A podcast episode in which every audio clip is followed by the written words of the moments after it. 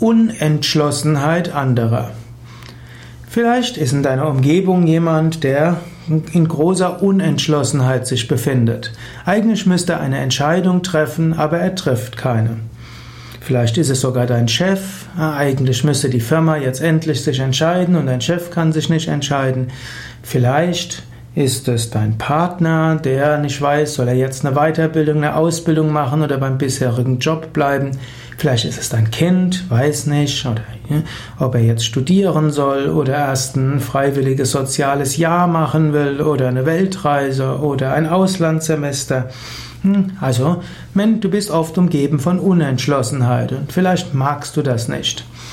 Aber du kannst auch sagen, Phasen der Unentschlossenheit sind Phasen der Selbstfindung. Unentschlossenheit hat auch einen Vorteil. Unentschlossenheit heißt, dass man den Strauß von Möglichkeiten sieht und dass man hin und her schwankt.